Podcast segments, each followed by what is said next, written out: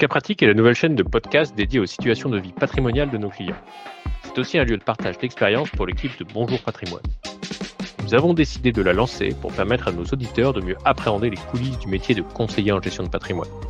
Nous souhaitons qu'ils puissent identifier des problématiques qui leur parleront peut-être directement comme étant les leurs. Chez Bonjour Patrimoine, nous sommes une trentaine d'hommes et de femmes, d'âge et d'expériences différents, hautement formés en création et organisation patrimoniale.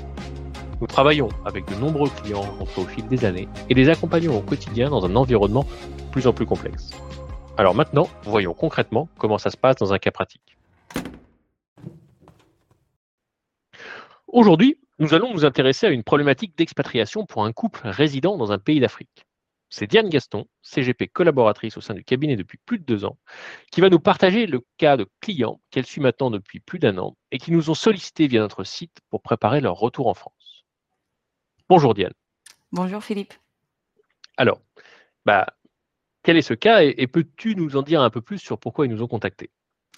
Euh, alors écoute, euh, étant reconnus comme des références euh, sur le sujet de l'expatriation et de l'impatriation, nos clients, mes clients nous ont contactés directement sur leurs problématiques via notre site internet.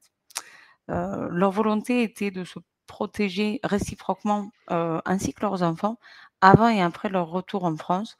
la contrainte, leur contrainte étant la dimension internationale aussi bien juridique qu'opérationnel. Et lorsque nous sommes rentrés en contact, monsieur travaille pour un groupe spécialisé du coup dans l'immobilier et madame est consultante sur place, sur le terrain, pour des organismes à but non lucratif et humanitaire. Ok, très intéressant. Du coup, quelle a été ta première démarche? De façon classique, comme pour, tous mes clients, en premier lieu, on va déterminer, leurs objectifs, faire un petit peu, le point. au niveau du couple, la protection, au niveau, juridique, au niveau, budgétaire, il faut savoir qu'il y avait une forte disparité, dans les revenus, du coup, des époux. Aussi, du coup, la protection de leurs deux enfants, pouvoir anticiper le financement des études, d'ailleurs en France ou à l'international, et aussi les aléas de la vie. Ça, ça leur tenait beaucoup à cœur. au niveau de leur retour en France, ils souhaiteraient donc voilà, revenir, mais surtout arrêter de travailler vers 50 ans. Le coût de la vie étant plus important en France qu'à l'étranger, la combinaison de ces, de ces deux objectifs-là et à prendre, et à prendre au sérieux et, dès maintenant puisque ces clients-là, en fait, ils ont la trentaine. voilà, anticiper aussi des flux de vraiment très différents en termes de trésorerie. les missions que vont faire généralement les expatriés sont sur des courtes durées. les revenus peuvent être importants, mais ils sont très variables en fait, du simple au double. Donc ça, anticiper ça. Ok, et tu as, un exemple à tout hasard du coup? Oui, parfaitement. 150 000 euros une année, par exemple, et diminuer de moitié l'année suivante. Ouais, effectivement. Il faut, l'anticiper et cadrer un petit peu la, stratégie patrimoniale autour de tout ça. Bien entendu, profiter des missions d'expatriation aussi pour mettre de l'argent de côté. Ok, bon, du coup, ça c'est très clair bien entendu bien compris les, enjeux. pour le coup, bah, justement, et la nécessité de faire appel à, un CGP pour les accompagner vraiment sur une approche globale. Quoi. Oui, tout à fait. c'est vraiment le moment pour eux de prendre les décisions et réaliser leurs objectifs. moi, j'appelle ça des objectifs de vie, en fait. ils ont besoin d'être accompagnés pour pouvoir prendre les bonnes décisions, sinon ce sera compliqué d'y arriver et pour ce faire, donc quand on parle de protection, dans le couple et dans la famille au sens large, bah, on va d'abord regarder tout ce qui est, hypothèse de droit de succession au retour en France. les expatriés ont un patrimoine, qui se développe, un petit peu plus rapidement en général, donc il faut anticiper ce développement-là. ça va s'accompagner du coup de préconisations juridiques, et opérationnelles pour, être dans la meilleure des situations pendant l'expatriation et au retour. Hem, on avait un autre «souci» entre guillemets, heu, c'est que monsieur n'a pas la nationalité française. Madame et les enfants, heu, oui, donc petit point de vigilance aussi, à faire, à avoir là-dessus. Au niveau des enfants, heu, c'est pareil, les enfants sont, en bas âge donc heu, 3 et 5 ans. Il faut déterminer du coup, heu, comment, combien on va mettre de côté finalement, comment on peut capitaliser, quelle stratégie de capitalisation à avoir, et déterminer surtout quelles enveloppes sont adaptées, ou pas ou pas, heu et et comment les protéger, heu, si possible et ça l'a été, heu, de combiner du coup cet, hem, cet objectif, de de d'études, heu, finalement et et les protéger contre les aléas de la vie aussi.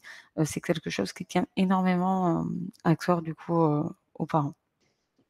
OK et du coup, tu as pu, aussi un petit peu, anticiper leur retour en France? Tout à fait, hem, tout à fait.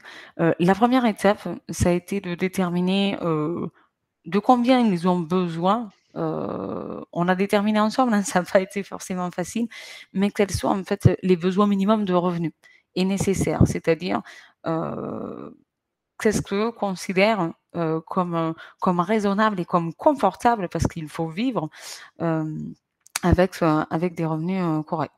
Heu, à partir de là, ça c'est le point de départ, on va déterminer, la stratégie de de revenus complémentaires à terme, et ou modulables en fonction des variations à l'étranger, hein, parce que c'était aussi le cas.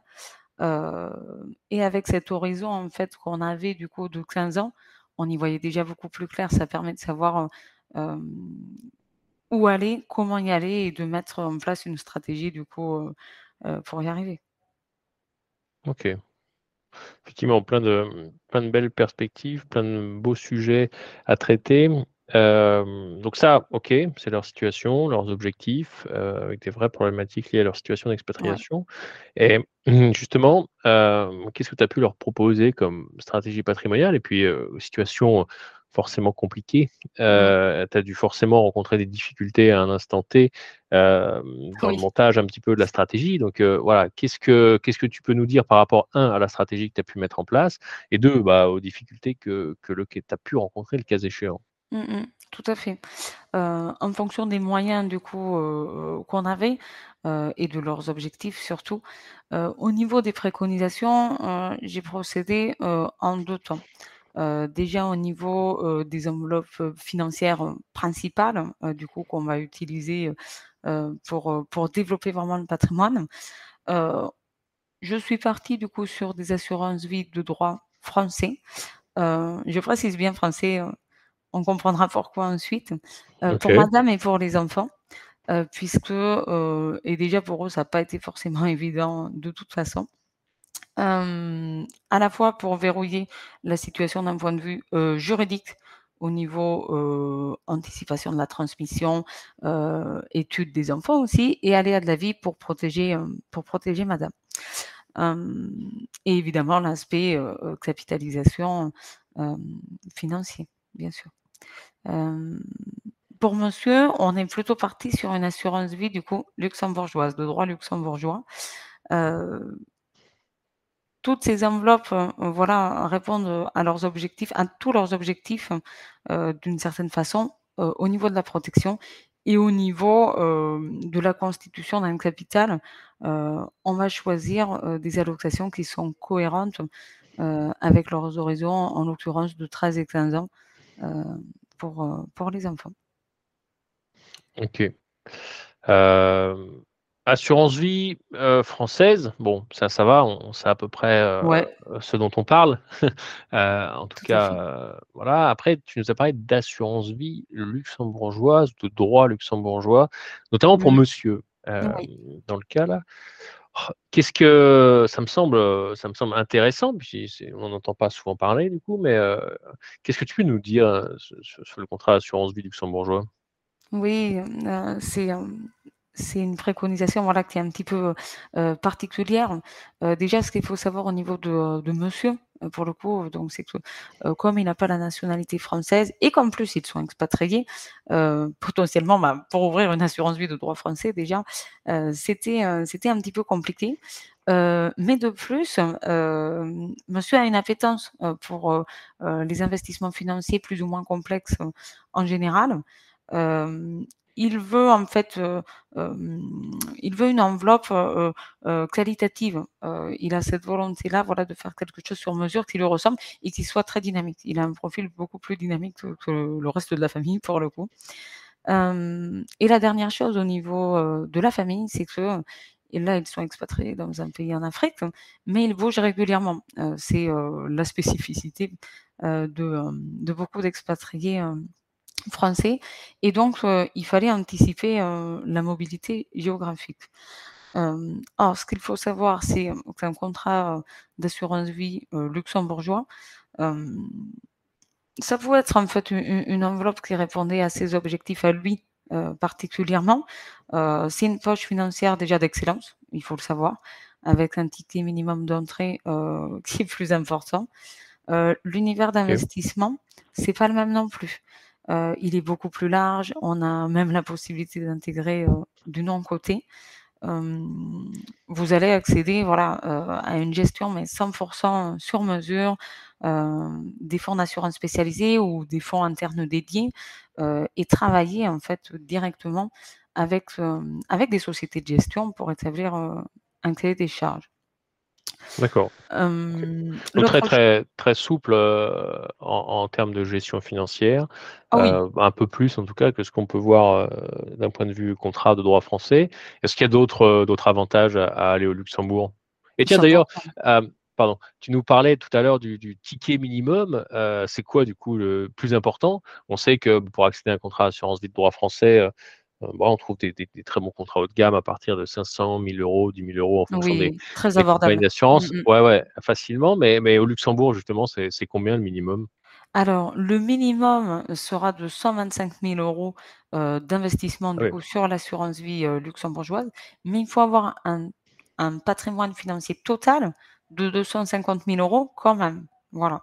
Ça, c'est vraiment le le ticket minimum et plus on monte, en termes de capital évidemment, plus, on peut avoir, de fonds, possibles, évidemment. OK. OK, OK. Entendu pour cette, cet aspect du contrat luxembourgeois plutôt financier du coup Mmh est-ce qu'il y a d'autres choses qui le différencient du contrat de droit français?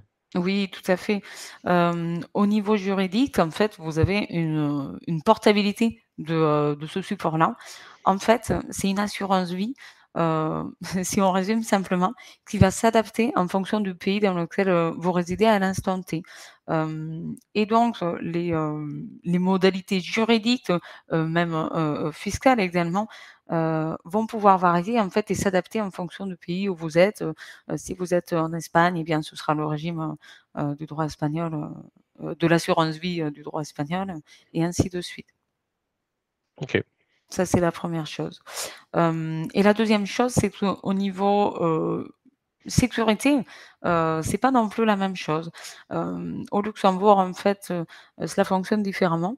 Heu, on a une séparation entre la banque qui est dépositaire, en fait et d'ailleurs, c'est une banque qui est spécialisée, une banque qui est agréée, pour détenir ces actifs, financiers-là Et d'autre part, en fait, vous avez une autorité de contrôle, sur ce que, la banque sur ce que l'assureur va faire.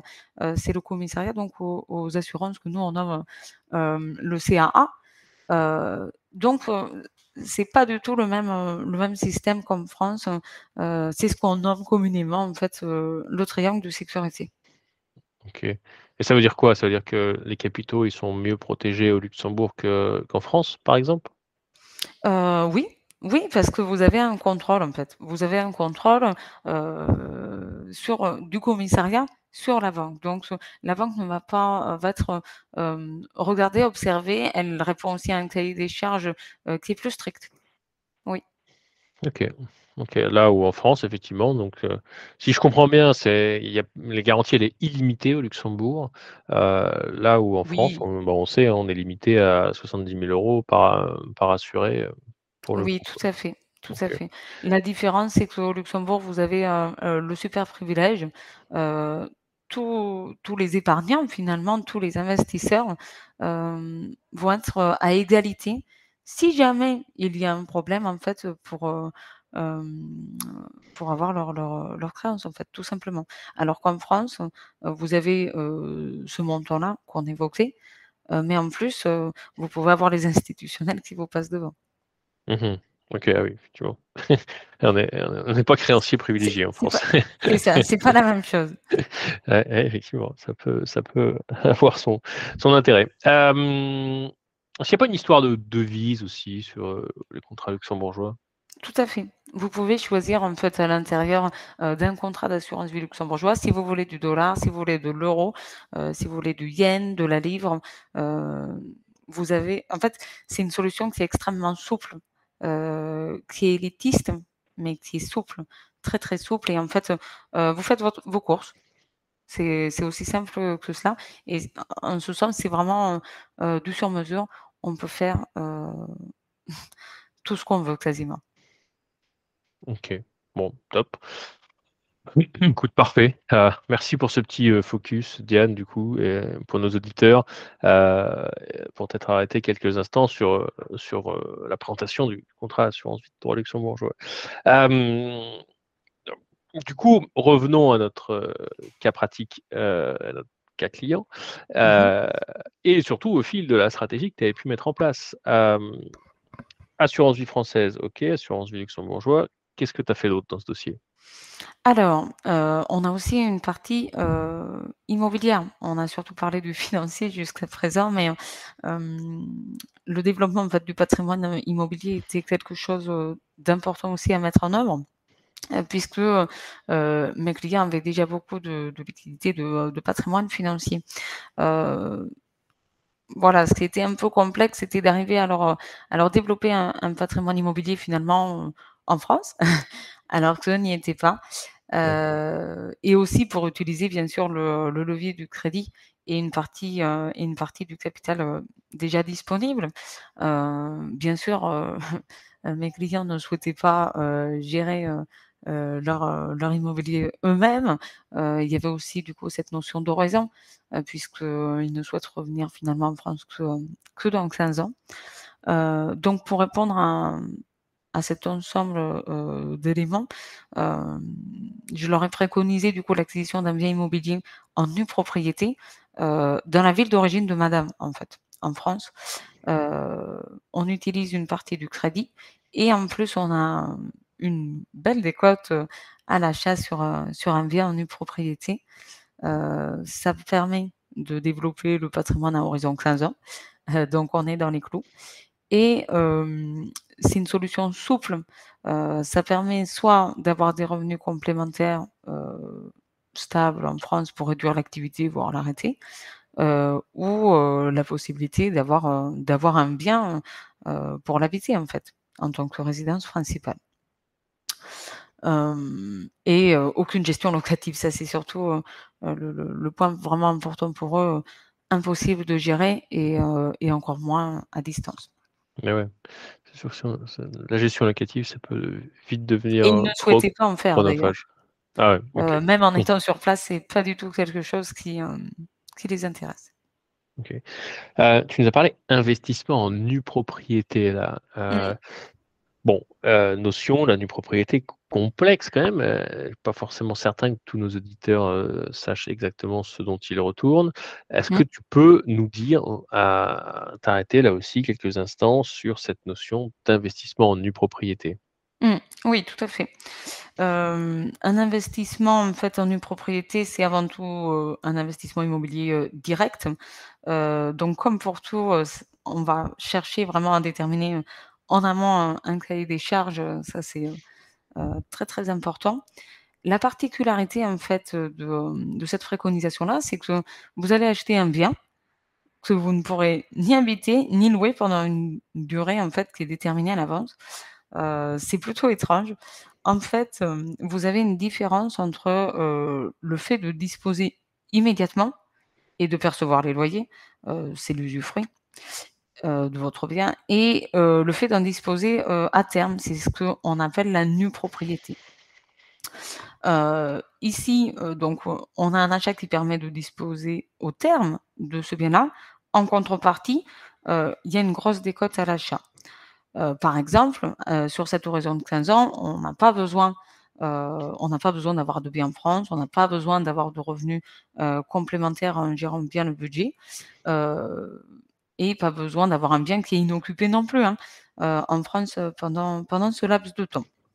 Donc vous allez acheter un bien qui vaut 100 et en fait, vous n'allez le payer que 60. Donc par définition, vous allez avoir en fait un un levier très important, sans même parler d'ailleurs, d'une revalorisation, de l'immobilier pendant ce temps-là et à la fin de la durée qui est définie, donc en l'occurrence 15 ans, la pleine propriété se se reconstitue. à ce moment-là, vous allez pouvoir en fait, faire ce que vous voulez de votre bien, l'occuper, à titre de résidence principale, le louer ou ou même le revendre. OK. Oui. Effectivement, acheter si je résume, on achète, moins cher. En l'occurrence, là, dans ton exemple, tu nous as dit: «On achète 60% quelque chose qui vaut 100 en Mmh. fait, pour pouvoir à terme, bah, le récupérer, le louer et cetera et cetera. Donc ça c'est un un rendement, quasiment certain en fait, derrière de par la la cette acquisition de décoté. Absolument, absolument. Et d'autant que, c'est une solution qui est souple, heu, quand on rentre dans les critères bien sûr et qui permet d'acheter, heu, vraiment des biens patrimoniaux. Heu, c'est des biens qui vont être plutôt, dans des grandes villes, au en centre-ville, vraiment, plutôt des biens d'exception. Donc c'est particulièrement particulièrement adapté, pour un objectif de, de réalisation qui est connu à l'avance, comme la retraite aussi, hein. Ou là, le le le retour en France. OK. Top, hem, merci de nous avoir éclairé éclairé sur, l'investissement en nue pro, nue propriété. Hem et du coup, est-ce que tu as pu préconiser autre chose, une fois cet investissement en propriété? Oui, tout à fait. Pour être 100% efficace et complémentaire, dans le cas où mes clients, en fait, souhaiteraient, occuper au retour en France ce bien-là en tant que résidence principale, il fallait compléter. Il faut avoir, heu heu, du patrimoine immobilier, heu, à côté, heu, 100% avec une vocation, je dirais, locative, rendement plutôt. Donc j'ai préconisé plutôt du patrimoine immobilier, indirect. Ça, en l'occurrence donc des parts, de SCPI. Aucune gestion locative, et comme on l'a vu, heu, c'est, pas concevable pour eux, de gérer. Heu, ça leur permet en fait aussi d'avoir des revenus complémentaires immédiats, heu et stables, heu, qui vont leur permettre en fait de toujours capitaliser, malgré leurs revenus qui justement, fluctuent. Et à terme, on a toujours une diversité, une diversification voilà, du type de revenus, qu'ils vont avoir et ça c'est extrêmement important. Effectivement, la les SCPI, ce qu'on appelle couramment la pierre papier, sont des bons très bons véhicules pour, heu, avec des des montants, heu, assez assez faibles, hein, d'investissement pour diversifier un peu son son patrimoine immobilier locatif. Tout à fait. Hem, tout à l'heure, heu, tu nous as parlé un peu de difficultés opérationnelles, mises en place, sûrement de la Mmh. stratégie et cetera. Qu'est-ce que tu as rencontré comme difficulté du coup? Tout à fait. 1 élément, déjà, c'est l'expatriation, l'expatriation. Ça peut être compliqué, pour certaines solutions, de les mettre en place dès lors que vous avez des clients qui sont expatriés. C'est nécessaire de faire le parallèle avec, la réglementation française, mais aussi internationale, voir tout ce qui est convention justement. Et pour, savoir aussi ce qu'il est possible de faire en termes de solutions, évidemment, c'est de travailler, heu, en interprofessionnalité. Hem, la 2e chose, heu, qui découle en fait, heu, de la 1re, heu, c'est l'expatriation dans un pays d'Afrique.